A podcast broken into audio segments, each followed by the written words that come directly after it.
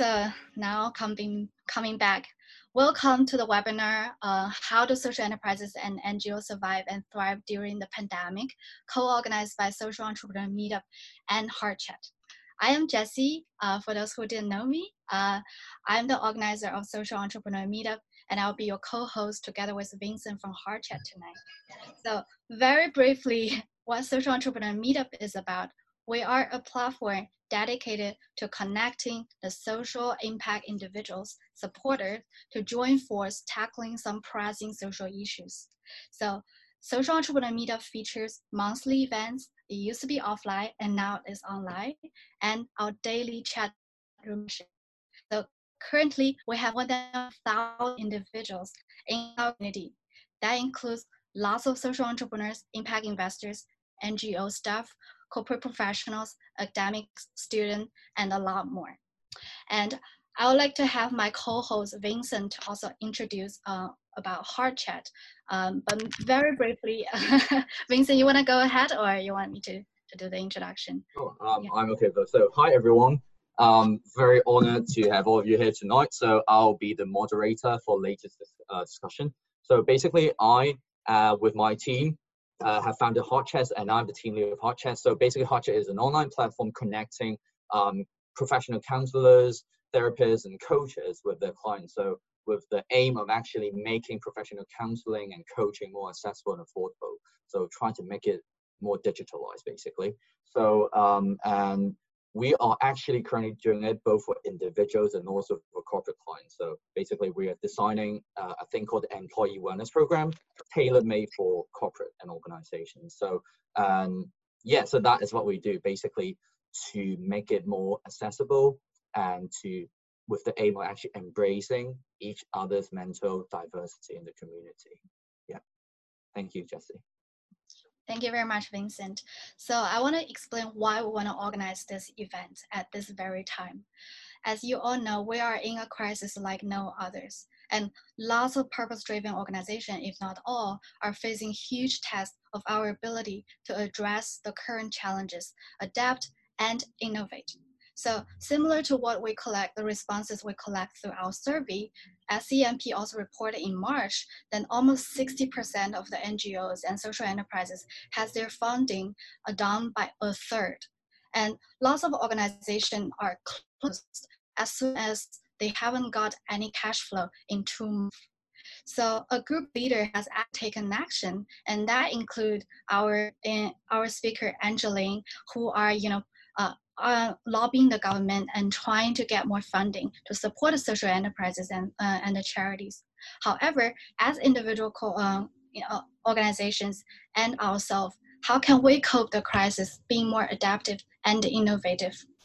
And more importantly, why this webinar is so different from any other webinar is because we're addressing the issues of the individuals who are purpose-driven that means we're not only coping with our own organizational problem, we're also trying to deliver the services and the value to the society uh, non, uh, non-stoppable and more sustainable.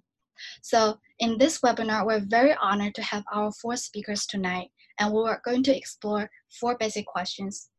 What are the challenges facing the NGOs, social enterprises, and purpose-driven organizations? And how do our speakers organization respond to the crisis. What are the recommended resources and strategies to adapt and cope? And also, how do we keep innovating and even to turn a crisis into opportunities? So um, I would like to introduce also the game plan for tonight. So basically, from 7:30 to 8 um, to to 8:30, we'll have our panel discussion and you know understanding more about more um, you know like expert opinions on coping strategies. And then you have 15 minutes in a Q&A session. So throughout the panel discussion, if, you have any questions, please send in the chat and hopefully our speaker can fully address them.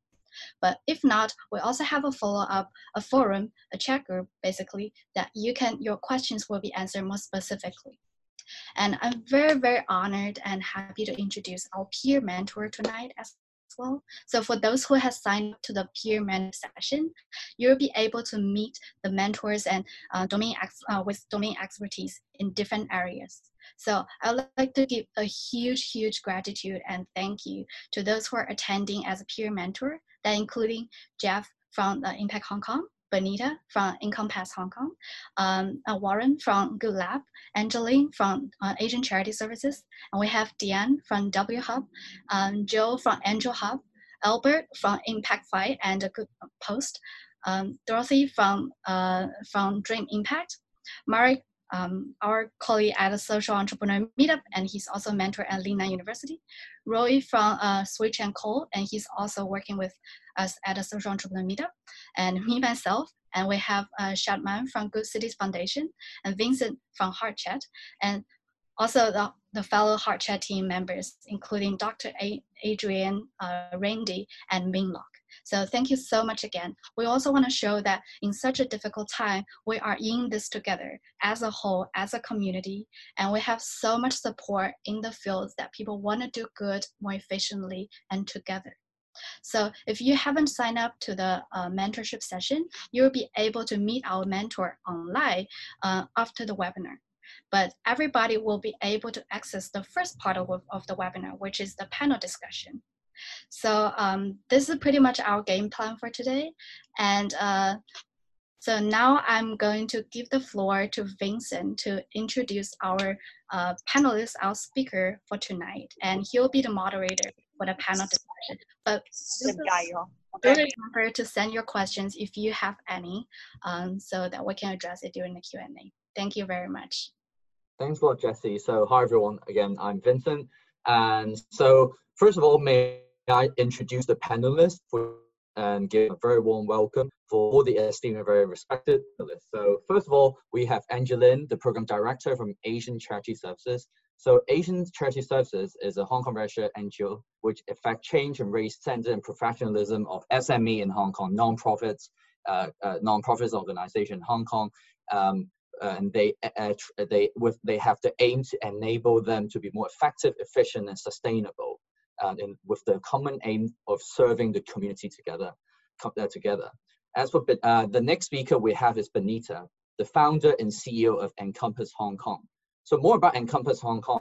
It is as a social enterprise in Hong Kong which offers training and consulting in um, I think and sustainable development goals. So um, which is commonly called the SDGs, and also DNI, which is diversity and inclusion. So their aim is to help alleviate some of these inequality problems in Hong Kong, also Asia.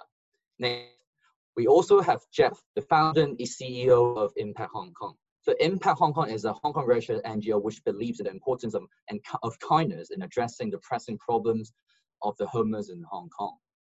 Jeff is also the founder of Love 21 Foundation, which is a charity dedicated to uh, bettering the lives of those living with Down syndrome and autism in Hong Kong through physical activity and nutrition. And last but not least, we also have Warren, the CEO of, of the Good Lab, which is a think and do tank for social innovation in Hong Kong.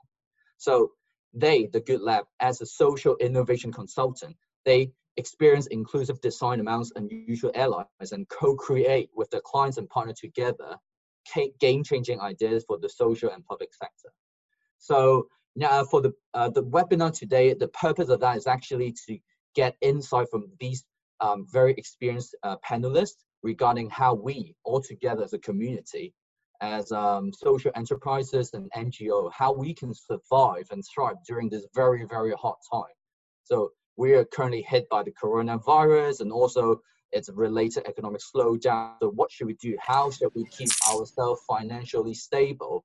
And how shall we deal with uncertainty? Well, keep serving our target audience and maintaining our vision of our own organization.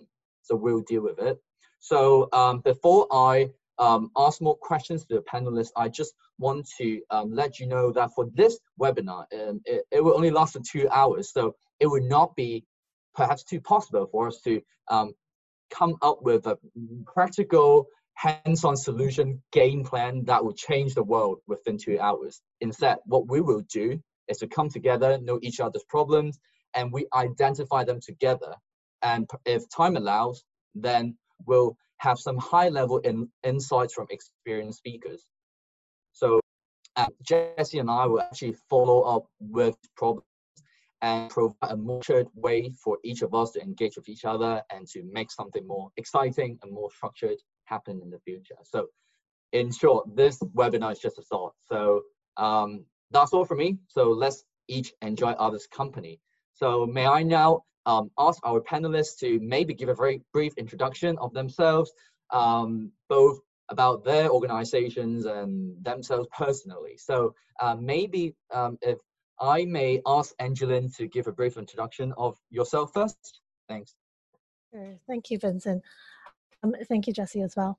Uh, my name is Angelyn Lim. I am a, the program director for an Ignite series of seminars at Asian Charity Services.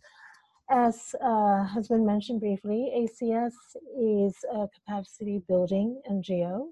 We essentially provide pro bono management consultancy, um, leadership development, and growth work, workshops and seminars to fellow NGOs. And our motto is we serve those who serve. Uh, ACS is 12 years old. In that time, we have served more than 600 NGOs. We have a network now of 1,600 NGOs. And we work together with professionals who are skill-based volunteers coming in from the corporate sector. And we have a network of 2,000 volunteers. So essentially our role is to bridge NGO needs with um, expertise coming in from the corporate sector by way of the professional volunteers. Thanks. Thanks, Angelyn. So um, may I please next invite Benita from Encompass Hong Kong to briefly introduce um, herself.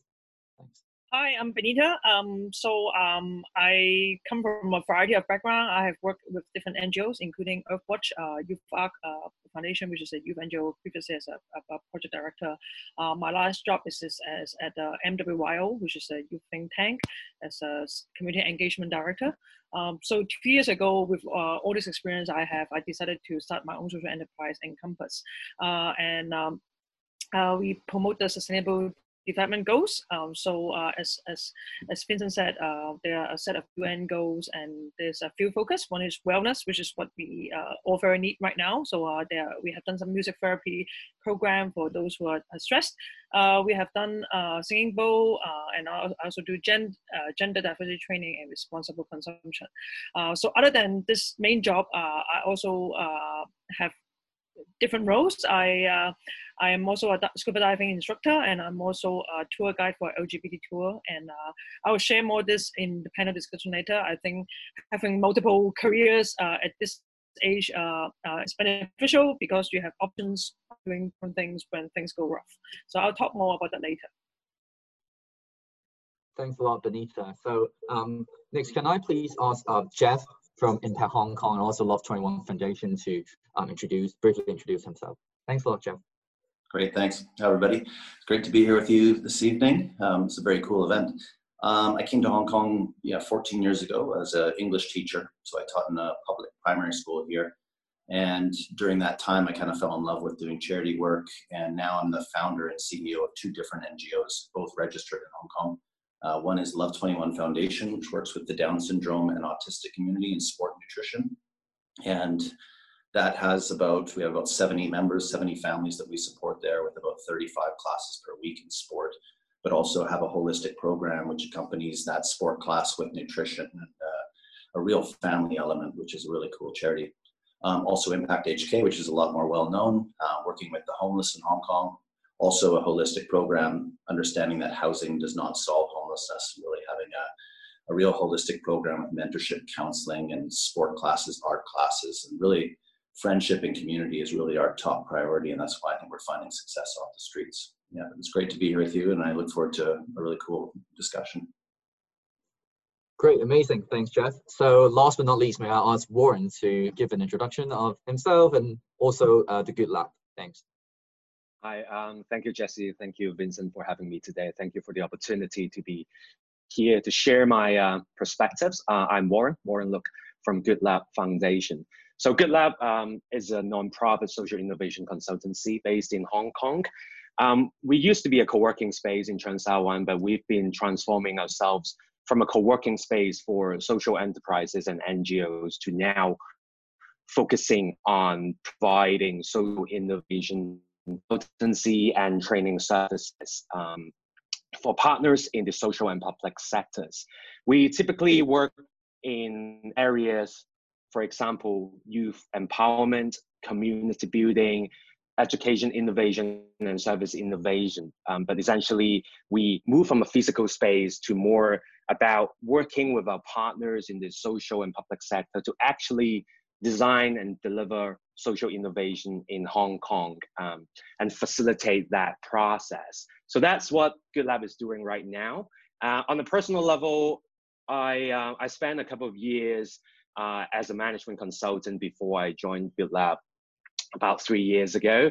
Uh, and on top of my kind of a daily job, I'm a lover of uh, musical production as well as a cappella. So I, I tend to uh, basically go on stage and perform and, and sing uh, in extra time as well. And that's pretty much my hobby and what gives me energy to, to do my day job in social innovation.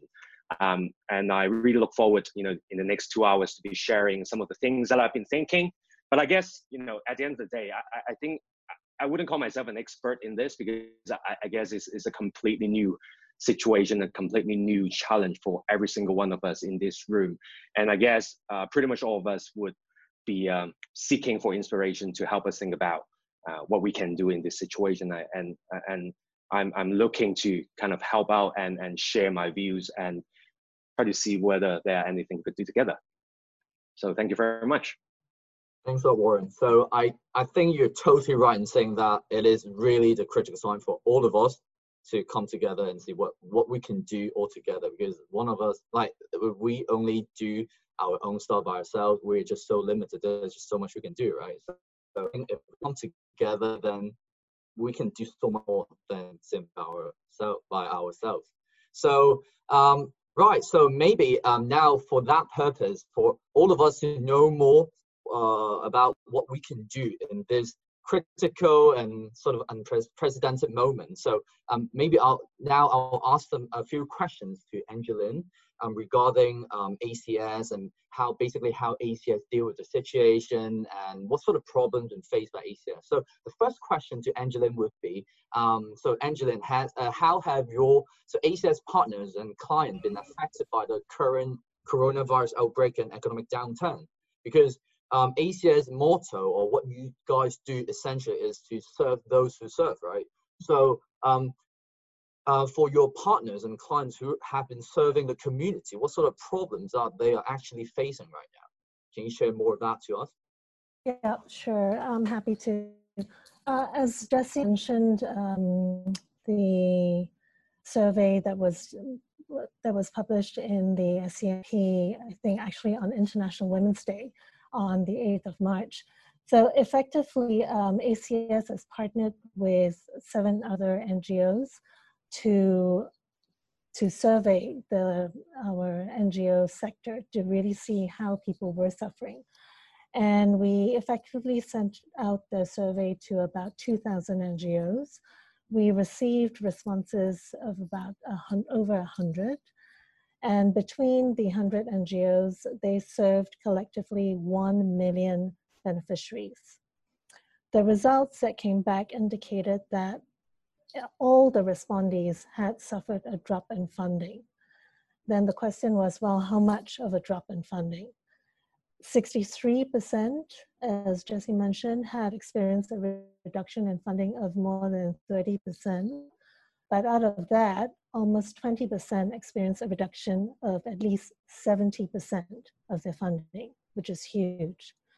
And as a result of that funding, 77% of the respondees were not able to provide services to 30% of their service users, but more critically, 48% of the respondees were not able to support 70% of their users. And that effectively worked out at that time, this is back in February, to almost 450,000 beneficiaries not being able to receive the services. So that that survey actually really kind of rattled us because the figures were so large. You know, we, we didn't actually expect it to be so large. And given that impact, that's actually what then led us to form the lobby group to lobby the government. Um, and I might maybe just talk a little bit about that now, Vincent, if that's okay. Um, so we actually felt um, we didn't have anything to lose actually in lobbying the government. It's I think in, in Hong Kong you don't really um, hear very much about successful advocacy in the social sector, but as a result of that survey and the survey results, um, the eight NGOs got together to lobby the government on behalf of the entire social sector. And effectively, what we did was we wrote in to um, the uh, Secretary for Welfare to ask for um, a rebate in salaries um, that for all registered NGOs, a rebate of up to six months. And at the time when we went to meet him, it was after the first round of emergency funding that was announced. He essentially was not very hopeful that there would be any more emergency funding coming out. And he effectively told us, well, actually, because the first round of emergency funding had come out, unfortunately, social sector was not taken care of. It was only retail and other business sectors. Arts and culture was taken care of, but no one else from social sector. Uh, effectively, he his message was, don't don't get your hopes up that anything will come out from the government. You're better off looking to other sources like the Jockey Club and other private sources for funding. Um, but when the second round of emergency funding was announced last Wednesday, um, we were actually very encouraged that, in fact, charities are and social enterprises are now included. And effectively, anyone, any employer which has an MPF scheme, which has contributed to MPF, can effectively make a claim for up to $9,000 per employee over a space of six months. And that's like really good news. When we left the meeting with um, Secretary Law, he, he, he said to us, if there's a second round of emergency funding, I will push to get you included.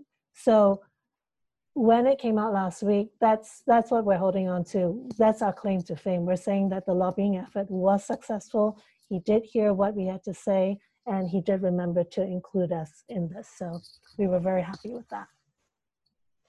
Well, that that is terrific with a lot of lot of hard work and effort for that. Yes, but um, can I just ask? So um, say um, maybe part uh, so say apart from getting government's help or um, maybe perhaps to trying to um, because um, the, maybe because uh, ACS can lobby with the governments is um, maybe not all the, of the NGOs or uh, social entrepreneurs might be able to do that for their more specific need because um, in Hong Kong social entrepreneurs and uh, NGOs they have specific uh, focus and they are in specific industry or uh, in specific food.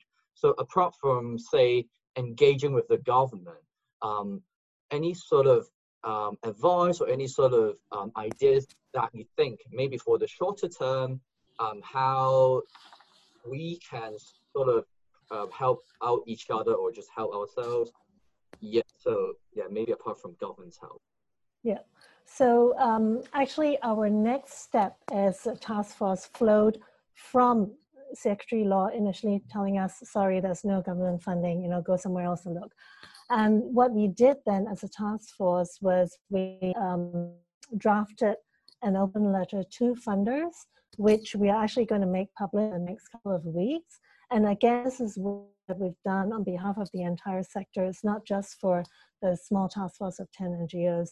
This is an open letter to funders to encourage funders to consider um, flexible, multi-year, unrestricted funding uh, to be more flexible in the outlook and requirements of the grantees, to work closer with grantees and potentially consider new NGOs to work with during this time and effectively be in closer partnership, true authentic partnership with um, with NGOs to get through this time.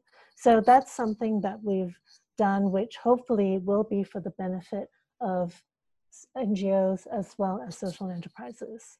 And interestingly, um, I found out that Foundation of Shared Impact, which is David Bishop, was actually doing on behalf of social enterprises. So we've come together to collaborate and talk, you know, what we can be doing to support each other's efforts.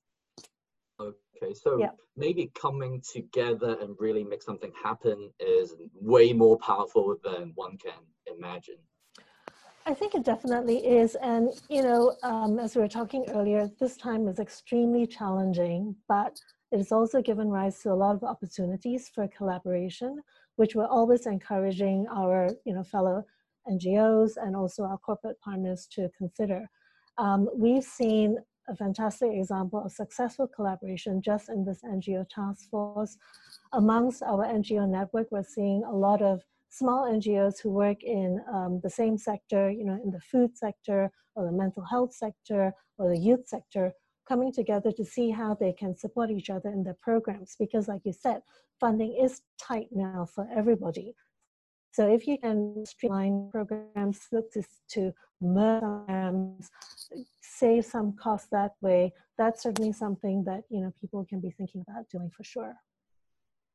Okay, okay. Thanks so much for the uh, very helpful insight regarding the, uh, the, the solutions to deal with the financial um, pressure that has been facing by almost all of the not only the as uh, the, the small medium size or even maybe the large size NGOs and social enterprises and uh, enterprise in Hong Kong.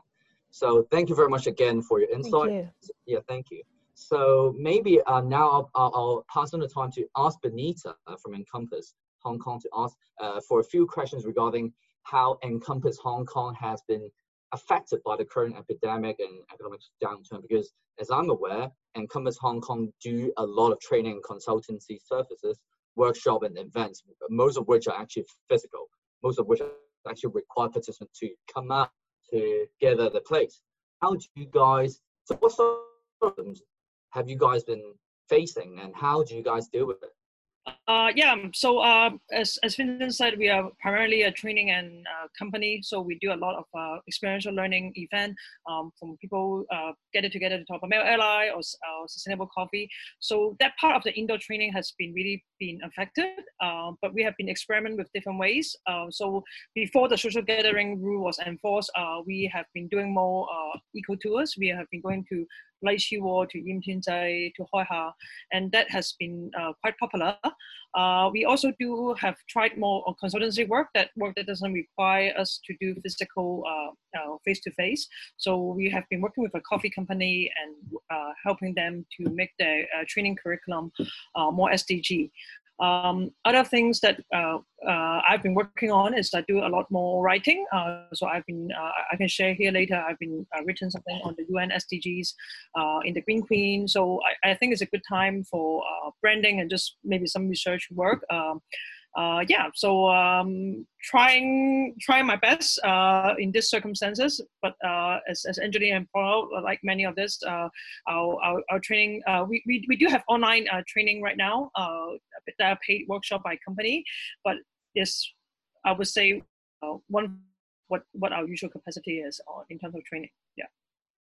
So, do you think now might be actually a perfect time, even though it's sort of like a uh, is not initiated by us that now it might be a very good timing for us to for organizations to slow down and and sort of rethink what sort of uh, value we have and how do we achieve such value and whether there's actually a, a, a, more diverse way to achieve such goal or and, and, and how do you um, do it? Do you do it about trial and error or do you speak to other similar organizations uh, yeah so how how how would you recommend I, us do so? I think it's a bit of trial and error and uh, i really um, i think i, I echo what Warren said earlier uh, i really believe in the power of collaboration.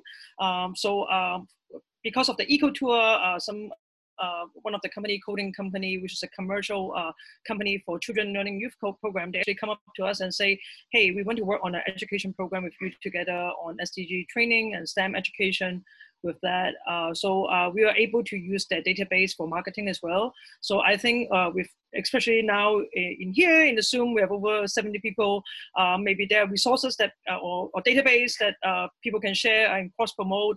I think it's the power of networking. I really believe that, and especially for small NGOs that that might not or social social enterprise that might not have as much of an exposure out there, I think to, to work with a, a stronger brand is, is, is, a good idea.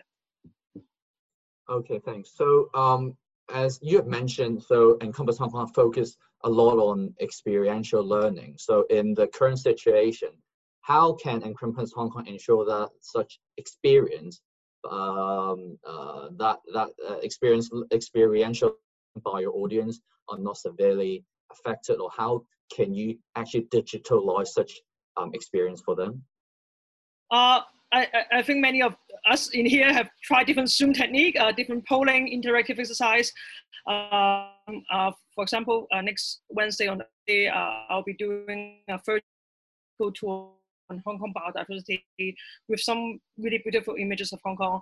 Obviously, it's not the same uh, as face to face, but I, I think it's the new normal and we all need to uh, try our best. And actually, um, so one of for, for Encompass, our model is to donate uh, to a charity uh, for our, our workshop. So for example, uh, if it's a sustainable coffee workshop, we'll be donating to Hummingfish Foundation, which works with Timor-Leste farmer. Because of this sharing model is quite hard now with the financial circumstances and all that. So we, we have actually changed our mode. Uh, so last uh, last week we collaborate with a brand called Luna Natural, which uh, uh, reusable menstrual cup. And the way we do it is matching. So cup sold, uh, we raise, uh, uh, we, we donate a, a, cup to a table of two cities, which is a, a group for helping refugees in Hong Kong. So um, I, I think the NGO, I know a lot of us here have different social mission, but I think uh, maybe we'll need to change our uh, KPI on how to measure impact. I know Jeff has uh, here will, has done a great job in crowdfunding, and he have a lot to say later. But I, I think for some other uh, thing, uh, maybe like a, a, matching program or different mode of uh, courses, I think that we can explore. Yeah. Okay. Yes, I do agree with that change of the mode and the KPI is crucial in dealing with the uncertainties in the world. But um, maybe my question to you is um, because Encompass Hong Kong strives to keep reinvesting at least 60% of your net profit in achieving social your, your social mission. So in light of the current um, financial pressure faced by Encompass Hong Kong, how do you make sure that even though whilst you're changing your mode and KPI, you keep making sure that uh, your uh, your reinvestment of of of 60% of your profits remain unaffected, or um, basically how can you still keep it in line with your um, um, higher mission or higher uh, mission statement and vision? Um, yeah, I, I, I, do try to keep that 60% for our, our paid workshop. So for the for the um, uh, um, for the corporate workshop, we, we do charge a higher amount so we can continue to make the uh, donation to the charity. Um, but for some workshops, I, I do now is more uh, free and uh, as I said, in, in a uh, matching scheme, so we can continue to work with different things. But I, I think right now it just need to be uh, a bit more flexible in, in how we do it. But I, I, I, I try my best to keep that 60%. Yeah, so okay, so maybe it's a how, but not the why and not the what that we do. And maybe uh, maybe going to talk more about how we can use design thinking to maybe think of the box and be more creative in dealing with the situation. So um, my last question for Benita. So um, how does Encompass Hong Kong keep promoting um, um, diversity and, and, and, inclusion in the current situation? Has it or, or has it been affected by the fact that you cannot physically reach out to people? Uh, or do you think it is not so much of a burden actually, as many of exchange, many of the on diversity, inclusion, on um, equality uh, can actually be communicated and be done online. So, what would be your experience of it? Of it? Um, so uh, actually earlier this year we compiled a SDG calendar uh, uh for all our clients and partner, and that include Earth Day, that include IDAHO, that include uh, like a gender, a Male Ally Day. Uh, so it uh, inform our clients and, and partner that uh, there's a certain set uh, day that we can celebrate. And uh, we are doing a, a, a, paid workshop with one of the corporate on IDAHO on gender diversity. I think actually equality is more than more than ever important now in this virus. And I, I'm sure a lot of the panelists here work with disadvantaged group. Um, they, they, they are disproportionately suffer um, and I, I, I, think that there's still a demand, and I have seen great articles uh, why D&I now important ever. So we um, uh, we basically can include the, the talents of the different groups. So uh, we, we are able to do the D&I uh, work as uh, as as uh, we did, and I. I'm working on a piece which should be published later next week. is on SDG inequality and how that is uh, exacerbated uh, right now with the virus in Hong Kong. Uh, and yeah, maybe Jessie can send out to the group earlier, and that's my view on the, the, the D&I situation right now in Hong Kong. Okay, so flexibility is really the key. Yeah. yeah. Okay, so uh, thank you very much for sharing, Benita. So next, may I ask about uh, some of the questions regarding Impact Hong Kong and uh, from Jeff uh, Jeff, you can actually uh, talk. You can also take the chance to talk about your other NGO, uh, Foundation, as well, if you think it's uh, appropriate anytime. I'm all love to hear more of of the NGOs. So, um, at Impact Hong Kong. So, can you please tell us more about the amazing fundraising campaign where you guys raised Hong Kong dollars six hundred for one thousand within only three days for providing urgent safe, uh, uh, safe living spaces for Hong Kong homeless people. So um, I'm aware that the reason you guys did is because um, there's been a government policy uh, because the uh, McDonald's in Hong Kong actually um, shut down the or, or, they didn't do the 24/7 um, opening time uh, during the coronavirus virus back then, and as a result of that, uh, the, the so-called uh, Mac refugees cannot find a place to live in. So, um, what can you tell us more of your experience of it, and how? What would be your tips for creating and executing such a successful, impactful fundraising campaign in such a short time? Yeah, you guys saw that. You saw that fundraise. it was quite a. It was a crazy ride. It was actually a really. I haven't told people this story. I know uh, uh, Charlotte, who's in here as well. She's a colleague and uh, with Impact HK. I think she knows about this. But yeah, no, it just as a normal day, a normal crazy day with Impact HK at work. Um, I was on my way home on the MTR, and then I had I started getting messages of McDonald's is going to close. McDonald's is going to close. I started getting I don't know, it was like five people writing me saying McDonald's is going to close, and then I had a, a friend of mine say, "I want to help. I mean, we should do a, a crowdfunding campaign for this." And I'm like, I thought about it. I was like, "Oh." The last crowdfunding campaign I did was kind of a flop, and then I was I have had a good one in the past, but yeah, it was. Uh, so I got home around probably around 10 p.m. Um, I wrote it uh, in about 40 minutes, maybe 30. I, I nailed it out. Uh, sent it to my my good friend at Sparkraise, Yoni, who's a, she's amazing at Sparkraise. Um, she got it on. Um, it came on, got it on right there at 3 a.m. I think it came out that same that same night. Um, and yeah, it was exciting watching, uh, you know, watching the donations come in. I think it was, you know, I think it was successful because it was such a relevant topic, right? It was, uh, it was really, it shouldn't even be, it shouldn't even be news that McDonald's is closing. I mean, they're just taking precautions because of this virus, but you know, they're just, um, it's a huge story because you have like 400 people, right, sleeping in a fast food restaurant who now have to go out in the streets and find a place to sleep. I mean, it's heartbreaking and it's completely unacceptable. And I think it's been really a time, of course, where we're all facing these these challenges. You know, a lot of people working from home, a lot of people getting sick, a lot of people, know, afraid, losing their jobs. It's a really challenging time, and then you also see so many caring people uh, coming to the forefront. I mean, the amount of people that email us every single day with Impact HK wanting to find how can we help? Can I do? you know, it's a little bit overwhelming for us sometimes because my emails are just like ding, ding, ding. People are so caring in Hong Kong. It's a really caring city.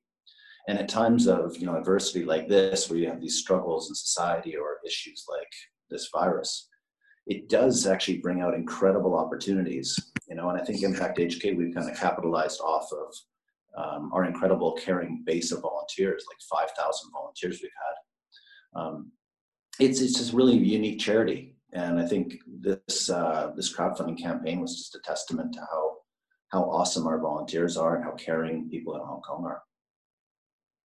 So, um, what would what do you think would be the biggest uh, determining factor for your ability or your and your uh, and impact Hong Kong's ability to actually create such a positive, powerful impact in such a short time. So, what would what do you think would be the the key in doing that? Well, you know, we we say we're going to do it, and we do it. I mean, we are a charity getting results. I mean, yes, that was incredible. You know, over 600k, almost 700 thousand dollars raised. You know, in those three days, and we did you know, since then, in the last two weeks, we've now housed 50 individuals off the streets. You know, we have almost 70 homeless people in hotels right now in total that we are taking care of.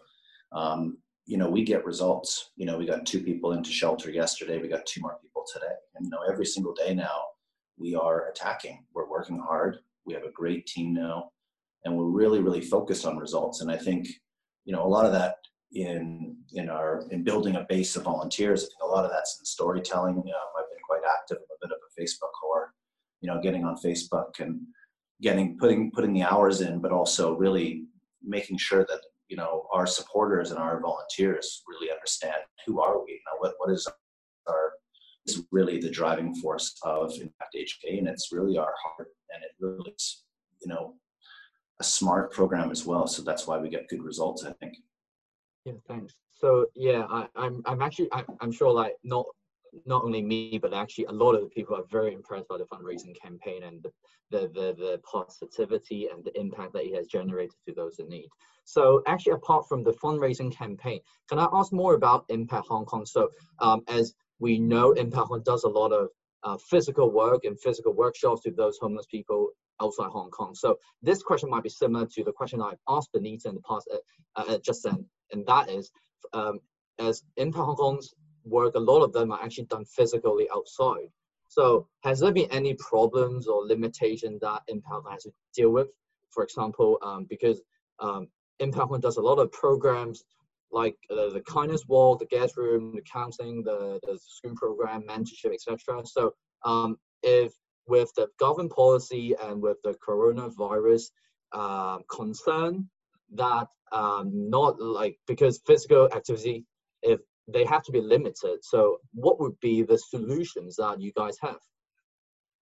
Yeah we're we're a charity you know we're on the streets every night. So we're in you know with our kindness walks which is really our bread and butter. That's how we started as a charity is you know going out on the streets and just showing care and kindness to the homeless outside. And you know that's our bread and butter activity and we still maintain that. You know we we still are doing two or three every single night in different locations. You know we've adapted. We have smaller groups now um, but we don't stop that. You know we can't we can't really stop that you know because you know if we don't serve these individuals they just won't eat. And you know at the end of the day it's it's it's difficult. I mean i understand you know the stay at home you got to stay at home and, and that's that's worked. That's been a great thing but you know as a charity that's dedicated to working with the homeless and the street cleaners, you know, and the elderly on the streets. I mean, you know, if we don't help them, you know, they just won't eat. And, you know, especially during this time, we have the homeless who already have poor immune systems, lack of nutrition, lack of sleep, stress, you know, everything. You know, it's really important that somebody's there. So what's happened is that, you know, we have actually increased our output.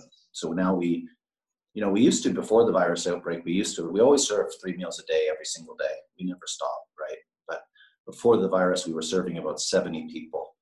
Uh, 70 people in our center would come every single day for each meal. And yesterday we had 300 people for dinner. You know, 300 people. Uh, it's an incredible, it's an incredible scene. And you know, a lot of people are kind of like, "Oh, what about social distancing?" And it's it's a challenge. We're trying our best, but at the end of the day, you know these individuals are are not really afraid of the virus they're really if they have nothing really to lose a lot of them have given a lot of them uh, have greater much greater fears than this virus and at the end of the day you know we've you know had that that gathering of food which gives them happiness and it's able enabled us to get to know these individuals better and that's gotten many of them into shelter um, yeah, it's a, it's been a, a really incredible thing. And, and during this time, like I say, we have so many people reaching out. I mean, we have the Peninsula Hotel providing lunch for our for us seven days a week for two months. So they come out, they rock up in their Peninsula van with the the French, you know, chef coats and the entourage and a couple of suits, and they they bring in lunch every single day for us. I've got Rosewood Hotel now reaching out. They want to provide dinners for a month. I've got uh, I think it's the Marriott as well. It's it's unbelievable. You know, we so many people are caring, and I think as a charity and also as social enterprises, you have to really understand that this is actually a great opportunity. It's a great opportunity. We're at home, and they reflect on life, and they're thinking, "What can I do?" And and you, if you can provide an opportunity for them to help, that will be meaningful and impactful.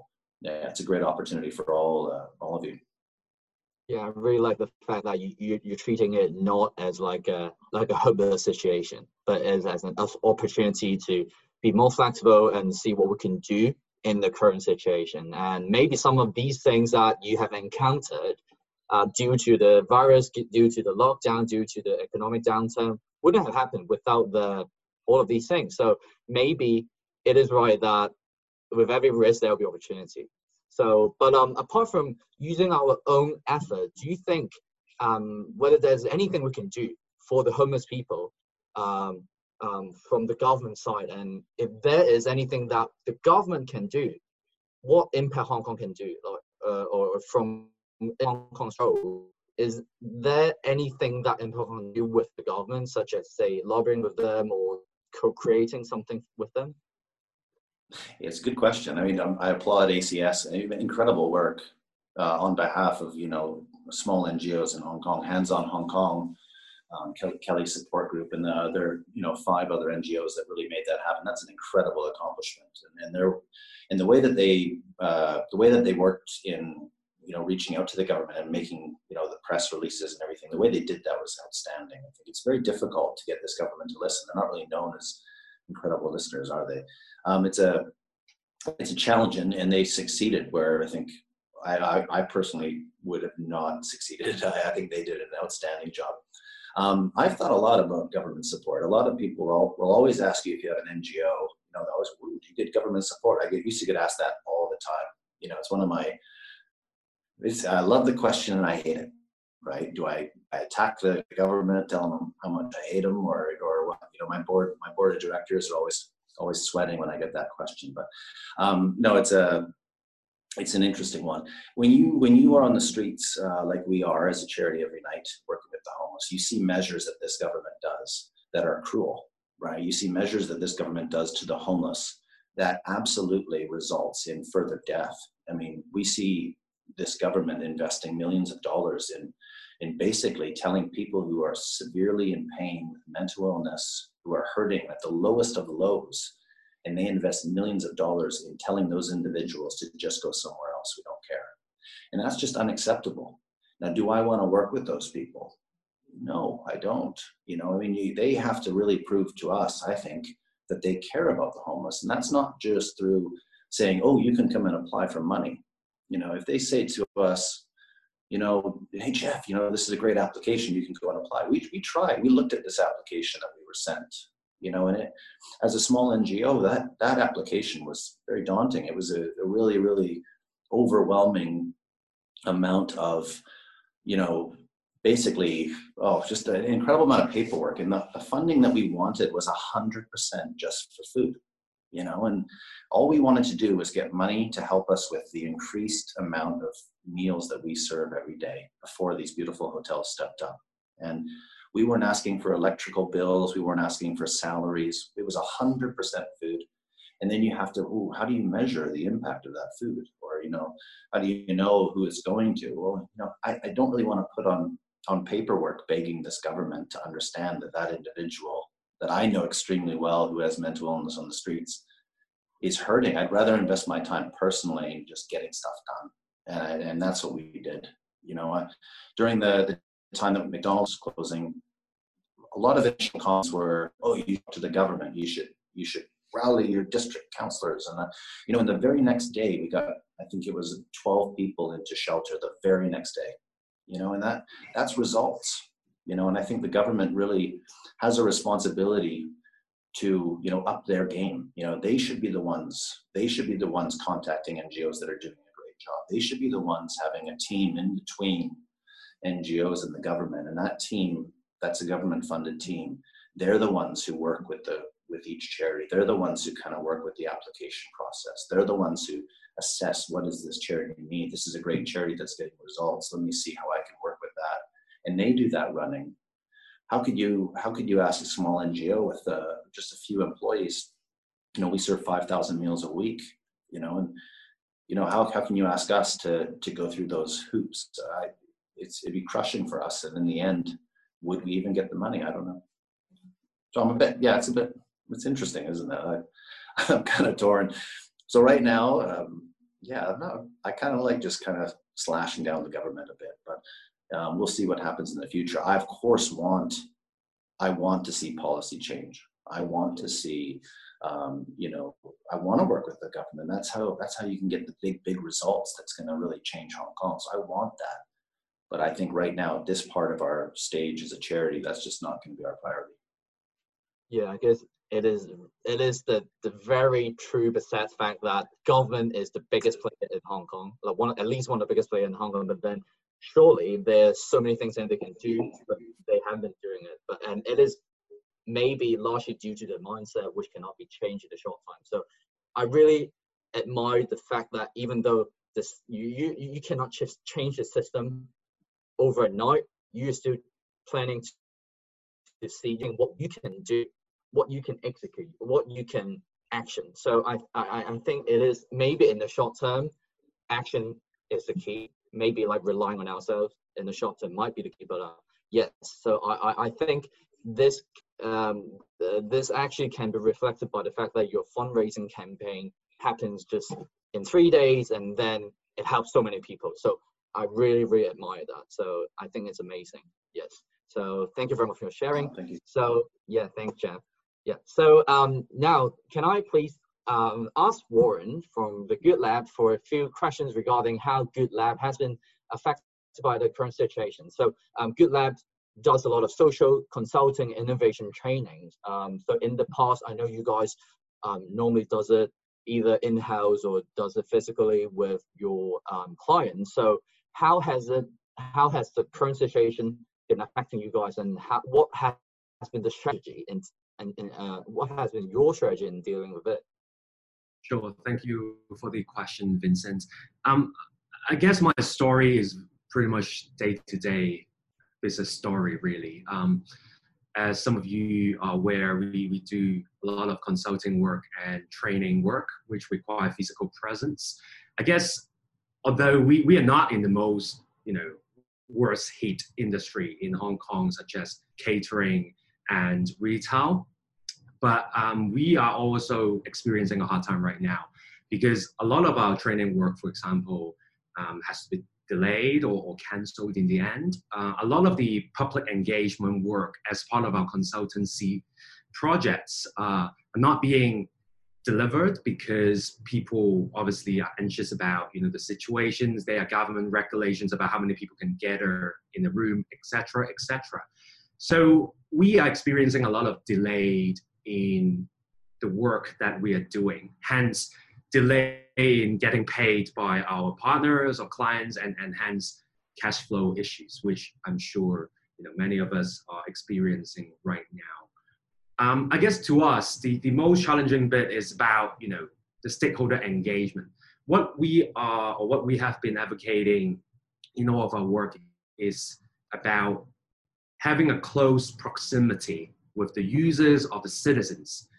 And this epidemic or virus situation has made that very, very difficult for us. Um, obviously, we've been trying to um, switch a lot of the ways we do things online and digitally, but I, I'm going to share a little bit more kind of the insights that we've been getting. But I guess all in all, a lot of our work that are being done are not kind of being I would say, properly done on time on a timely basis.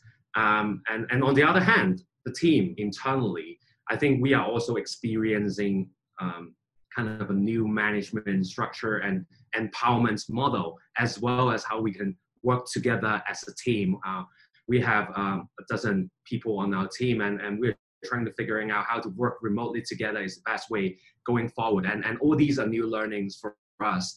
In a way, it is, you know, it, it is it, it, it is challenge, but on the other hand, it, they are also opportunities for us to kind of experience or explore kind of new ways of doing things. And, and those are kind of the problems that, that we, we're facing from a business perspective as well.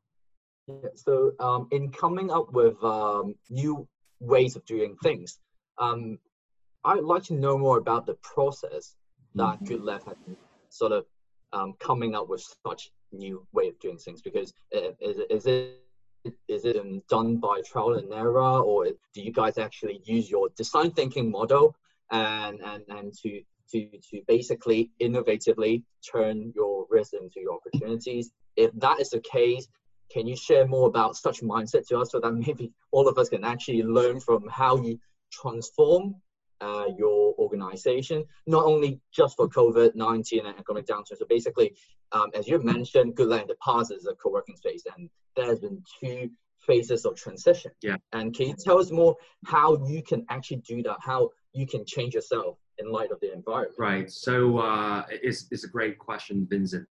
I guess, you know, we are doing it by trial and error right now. I, I think every day is a, is a new day. And pretty much every two days there's a new regulation coming out from the government.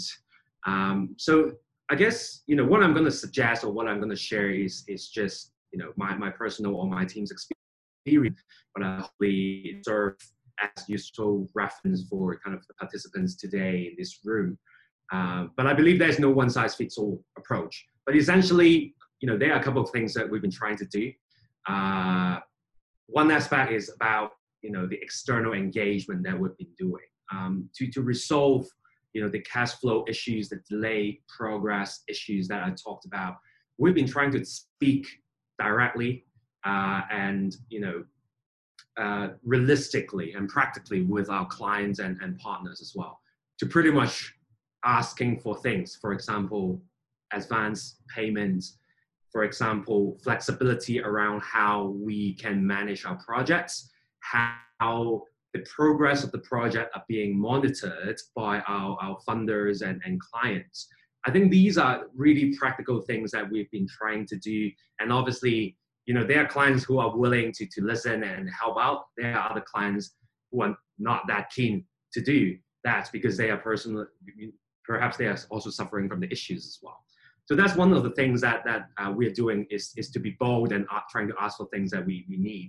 And on the other hand, is, is to explore um, new ways of, of doing our engagement, like I mentioned before. Obviously, Zoom is a very practical tool that we've been using it kind of on a daily basis. There are other things that we are trying to use, other applications such as Miro that we are trying to use um, to, to help us do brainstorming online, to help us do focus group online with our clients. But having all these, you know, practical things, all these things kind of transferred online require a lot of thinking about changing a lot of methodologies and design of some of our work. Uh, and that required the team and myself to be kind of sitting together remotely, perhaps think about, you know, and, and be empathetic about people who are experiencing those kind of new ways of co-creation.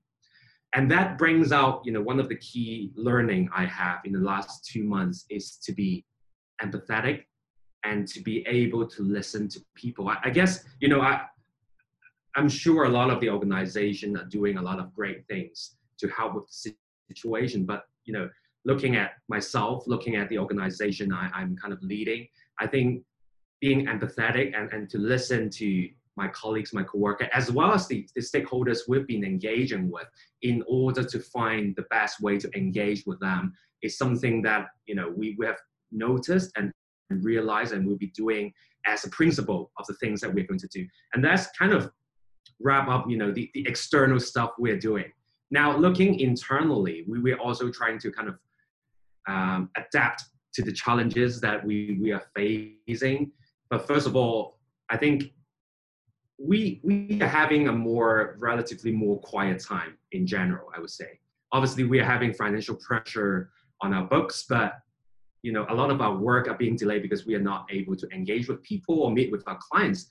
We are now sort of using this time to actually try to equip ourselves with lot of, um, I would say, for example, internal training or um, kind of internal knowledge development sessions within the team to actually start building us, you know, resilience and, and new knowledge about, you know, what we think are the things that are going to happen in the aftermath of COVID-19 and things that we should be looking at in order to prepare for us to be, you know, to be better, to be a better social innovation consultant, to be there, to be a better social enterprises in the next couple of months.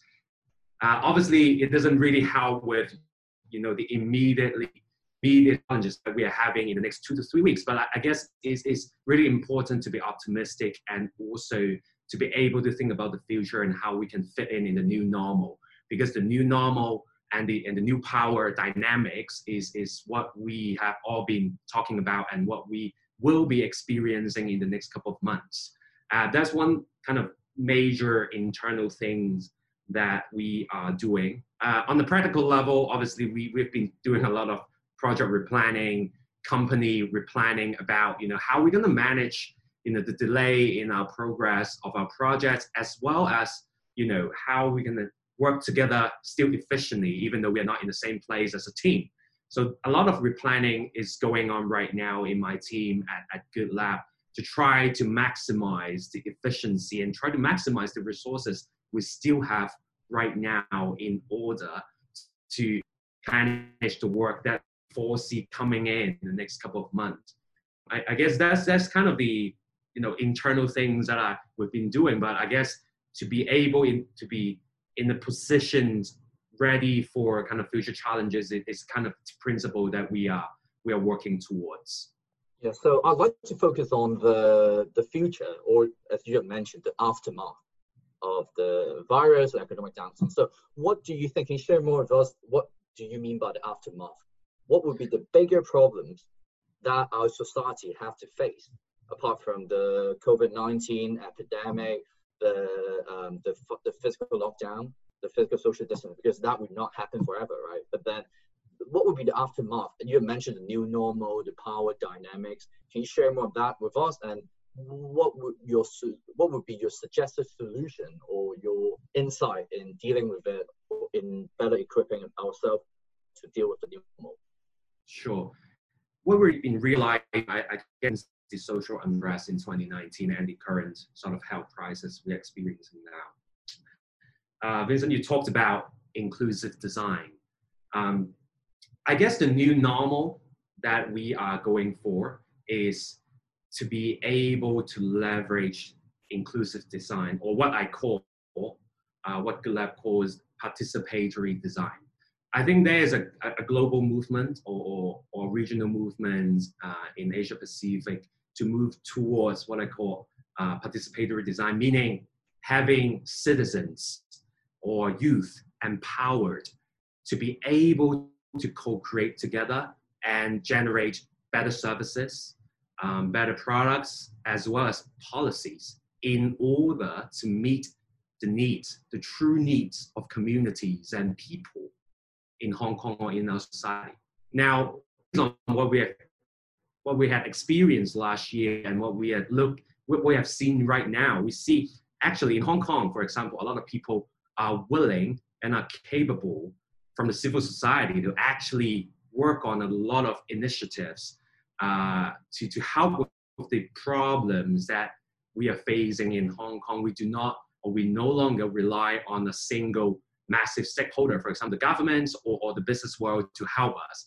From a civil society perspective today, tonight, we, we heard about a lot of great stories from Jeff, from uh, Angelina, from, uh, from Benita as well. And we also heard about a lot of great story from the business world about producing face masks themselves and distributing them themselves.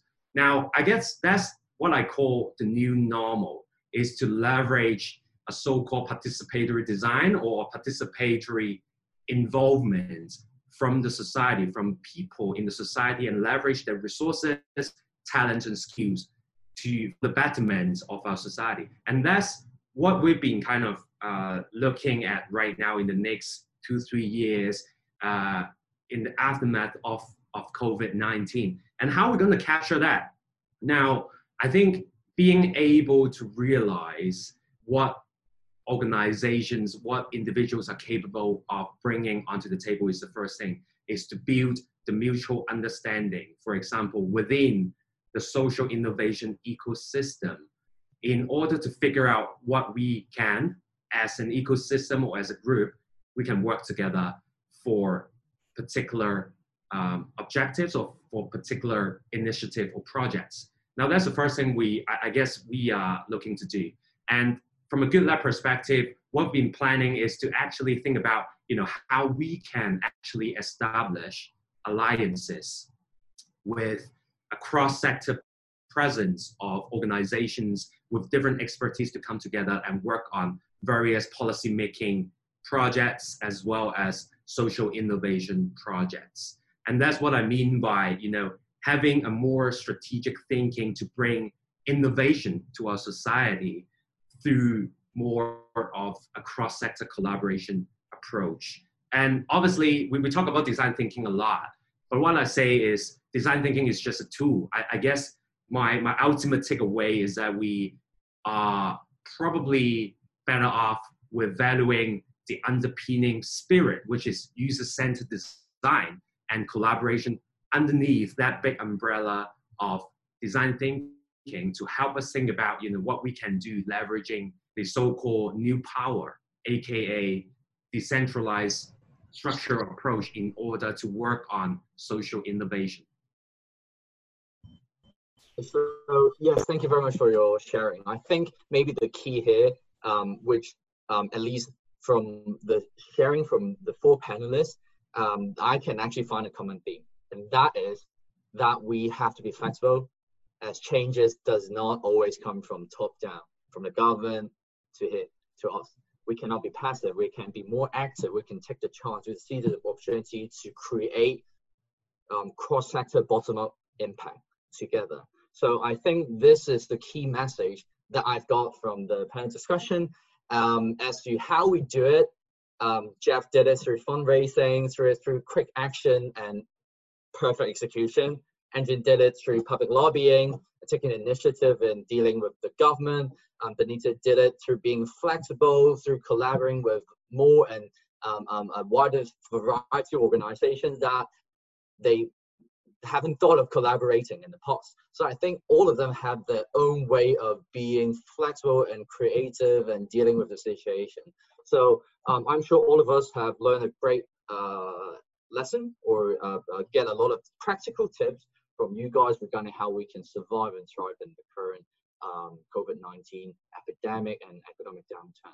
So maybe I'll just um, uh, uh, uh, throw out a question to the four of you uh, for a general question. If any one of you would like to give it a try or just to um, perhaps just to give it a bit of brainstorming, by all means be my guest. So that would be my question. So is there any tips that you would like to offer to our social entrepreneurs and NGO leaders and founders here, uh, most of whom are perhaps a bit anxious or worried in the current situation from the resulting uncertainties, financial pressures, uh, limitations of service delivery, both from a personal or organizational level. I know maybe your advice to us can be doesn't necessarily have to be a practical execution plan.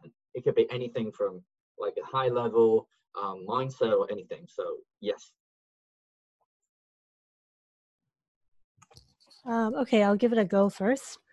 Um, I think in this current situation, what we have found in dealing with um, our NGO, um, peer NGOs, and as well as our corporate partners, is it is critically important for the leader of the organization to first make sure that he or she is taking care of himself.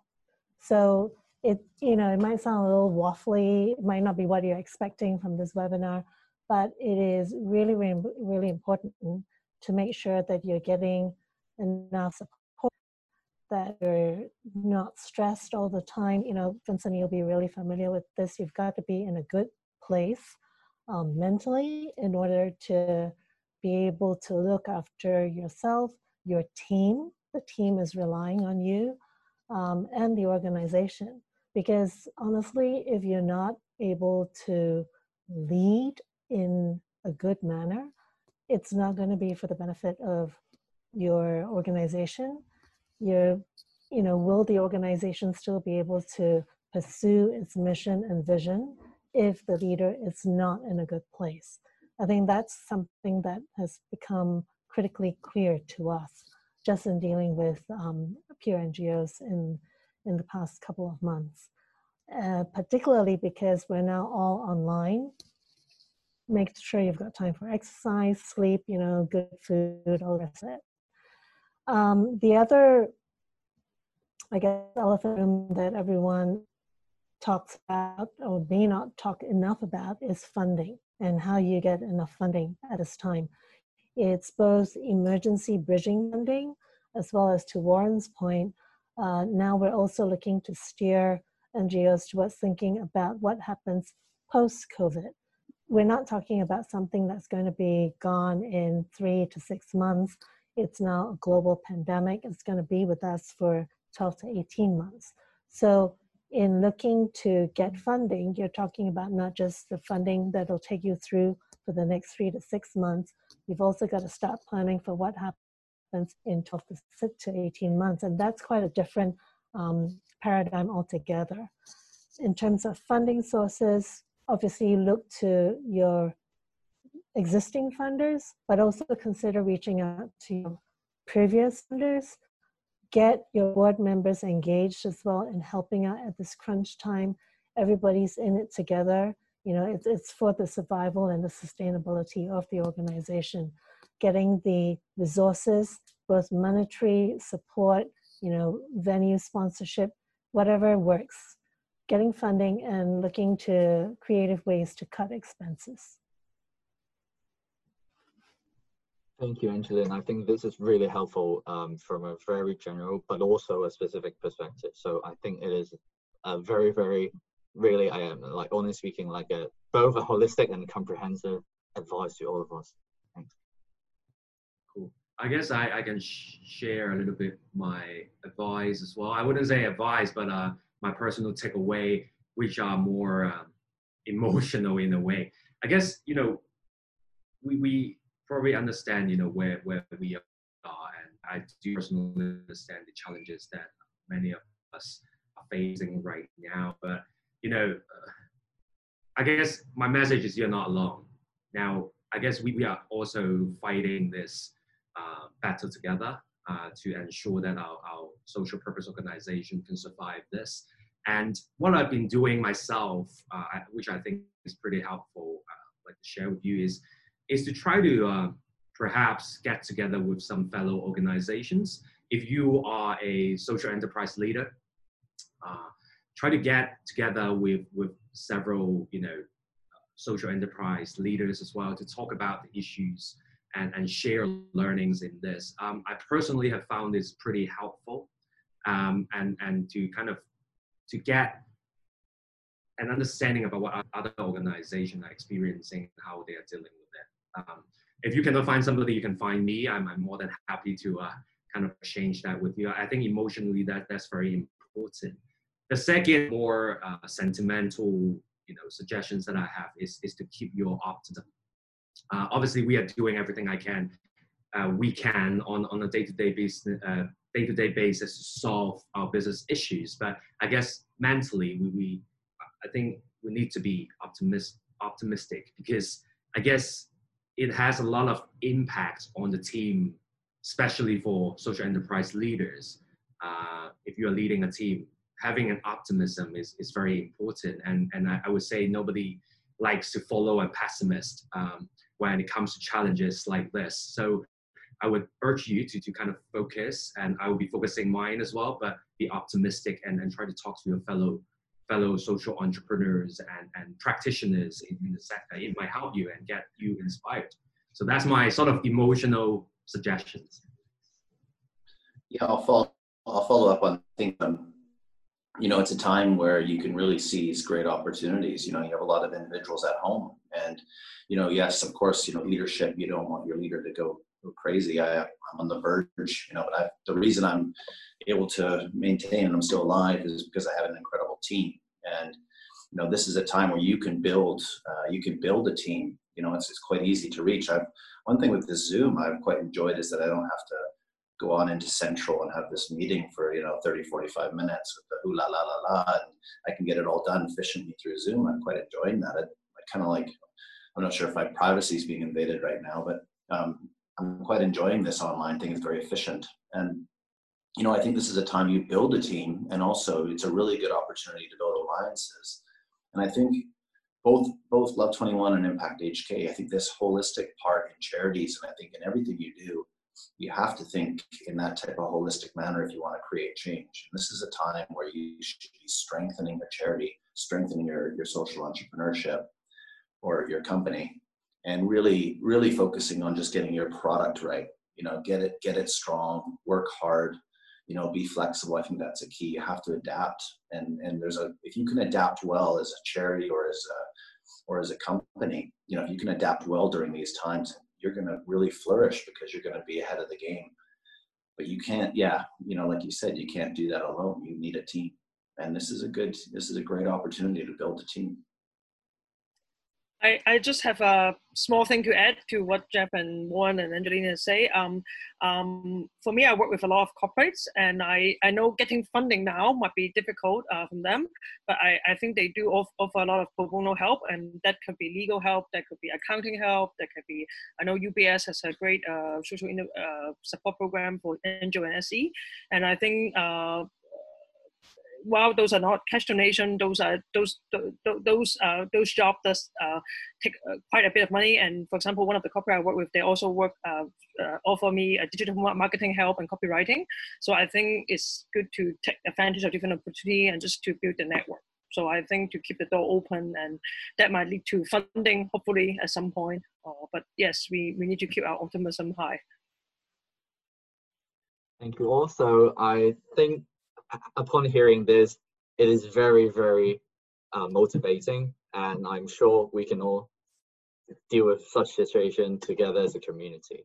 So um, maybe now we move on to the Q&A session. So uh, the first question from uh, the audience would be to Jeff. So um, the question is, uh, how do you practically manage thousands of volunteers during these peak times? Um, do you have any sort of concrete management tactics or any tech tools to support this. Um, yes. Well, we have an amazing alliance. I mean, Hands on Hong Kong are, you know, we wouldn't be able to do what we do without their without their partnership. You know, even from the very beginning, you know, they I can't remember how long we've been working with. Now we just turned three years old as a charity, um, and they've been with us, I think, for about oh, pushing to two years. And you know, the the work that they do in supporting us and supporting other charities has been huge. Um, the sign up portal that they have, you know, so all of that admin all of that admin work um, has really been taken off our shoulders. So when we have our volunteering activities, it's quite a simple thing.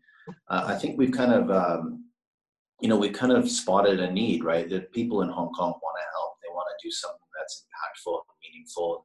You know, I kind of think of three things when I work with volunteers. I think of, uh, you know, I want to make it easy. I don't want it to be this huge application. I don't want to know your your birth sign. You know, I just want you to, you know, you come out, you want to help.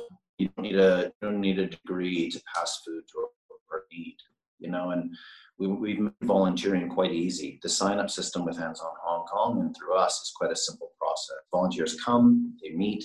A volunteer leader takes them on a on a walk, and you show kindness to the homeless and the street cleaners. And it's quite a, an easy process. But secondly, it's very meaningful. You know, you see you see the person you're helping. You you you get to have that interaction and it, it's you know it's it's not like other charities that work with the homeless either. We're not forcing anything. We don't photograph them. It's it's a genuinely meaningful act. And it's um it, it's pure. And i think it's uh i think that's why volunteers really appreciate it. And then you get volunteers who really want to take it up a notch. And one thing i focus on when working with those types of volunteers is i want to give them ownership. I want to give them an opportunity to to own something. And then they can use their passions and talents and love to basically run with it Um, for example, our walk leaders who do walks every night, you know, like tonight, uh, you know, in, in Yau Ma Tei, I have a walk leader in Yau Ma Tei, and this is an individual who does that walk every single week, you know, and that's his walk, you know, that's his style. I don't, I don't really have to go in there and tell him, oh, you got to say this, you got to do this, and you know, he owns it. And because he has a great heart, and because he's passionate about the cause, and because he knows Impact HK as well, it results in him loving it. And that's why he's been doing that for over two years. So i think you know those kind of are three things i really think about when working with volunteers. And i and i yeah i encourage you guys to kind of consider how can you make your your volunteers to sign up easy and how can you give them the most meaningful experience because it is their time after all.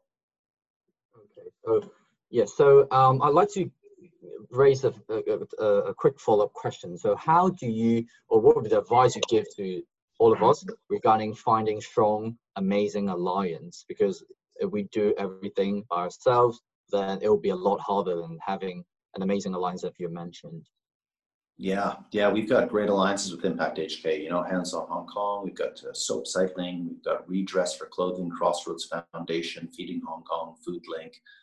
Um, it's an amazing alliance. We're we're starting to get to the point where we really want to align with other charities working with the homeless. You know, that's that's the challenge. How do you how do you align with people that are doing the same thing as you? Because you've got this kind of competition. I'm quite competitive myself, but I'm meeting with these individuals and seeing how we can help. And and I just met with a great charity working with the homeless that I, I really want to work with more. And I mm-hmm. think that's that's a bit more of a challenge. But no, I think this is a time. You know, this is a time you should be setting up uh, phone calls. You should set up Zoom calls. You know, you should be uh, reaching out, thinking about your holistic program. When you start thinking about a holistic program with an NGO or a, or a company, and you look at the wings of that program with us, you know, counseling, clothing, mentorship, sports, it's very easy when you start putting those wings out to understand, okay, in sports, who could you work with? You know, we work with Love 21 Foundation, well, we work with Mini Sport, we work with Bounce Limit, you know, we work with Calibrate by Stephanie, you know, we work with these individuals. So I think when you start putting that holistic program, the pieces will come together on who you should really align with, or at least approach and have a conversation. Mm-hmm. Okay, so um, another question would be how do you find and reach out to this time not alliance or partner or organization, but um, the so-called partners so you mentioned about the, uh, some of the hotels and corporates willing to actually um, supporting your higher goal in achieving your goal together. So how do you manage to get connected with them? I'm sorry, um, Jeff. Sorry, yeah, you. Thanks a lot, Jeff. you may have to start again. I'm on mute. okay, you're good now. All right, cool, cool. Um, basically because our, our base is so big you know with that you know we're, we have we work with 20 schools a year right now you know so all of those kids have parents you know they you know you've got a, a, really big alliance. All these volunteers these 5000 volunteers they all have corporates they work for. So it really has spread and that has enabled us to basically we, we never approached the peninsula right? They've approached us rosewood approached us. Um, and they, I think they approached us really because of that huge reach that we have, and also because we get results. And yeah, it's difficult. How do you? Yeah, because it's a it's a it's a it's a really time consuming thing. I think to go and start applying for applications on partnerships with all the hotels in Hong Kong, and hopefully one of them does it. I think it. I don't think it's probably the best investment of your time. Mm. I, I just suggest, yeah, you want to get your product right, you want to get your service mm-hmm. right, and you want to get results, and you want to make sure that people understand the story behind those and how that actually is making an impact. And then after that, I think then those people will reach out. Mm, so focusing on your product while um, keeping hard and put a lot of effort in letting people know your product, perhaps. Yeah. Okay. But it's I, I think it's really tough work, right? well, it's a grind. Yeah, yeah. Work hard. You know, I mean, I, I, I personally, I, I love this. Right. I mean, I love my job, and uh, I work really, really hard. You know, I used to think an eight-hour day was long. I do, you know, easily 14 hours a day is now without a break, and I and I love it. Yeah. You know, I really love this work, and I think that's. Uh, but it is it is hard work, and you if you really want to take it off, you got to work hard. Mm-hmm. That's amazing. Thanks, Jeff. So uh, to Angelyn, so uh, with the changing um, political uh, policy environment, how have your clients, partners, managed to conduct their ongoing or new campaigns since the beginning of the pandemic? Um, as yeah. Um, so I, I, I, can see the questions from Fred. Did you okay, mean yeah. clients as in our NGO clients? Because I, sorry, might be a bit slow this evening. I don't quite follow the question. How have our NGOs managed to conduct their ongoing or new campaigns, as in fundraising campaigns, or?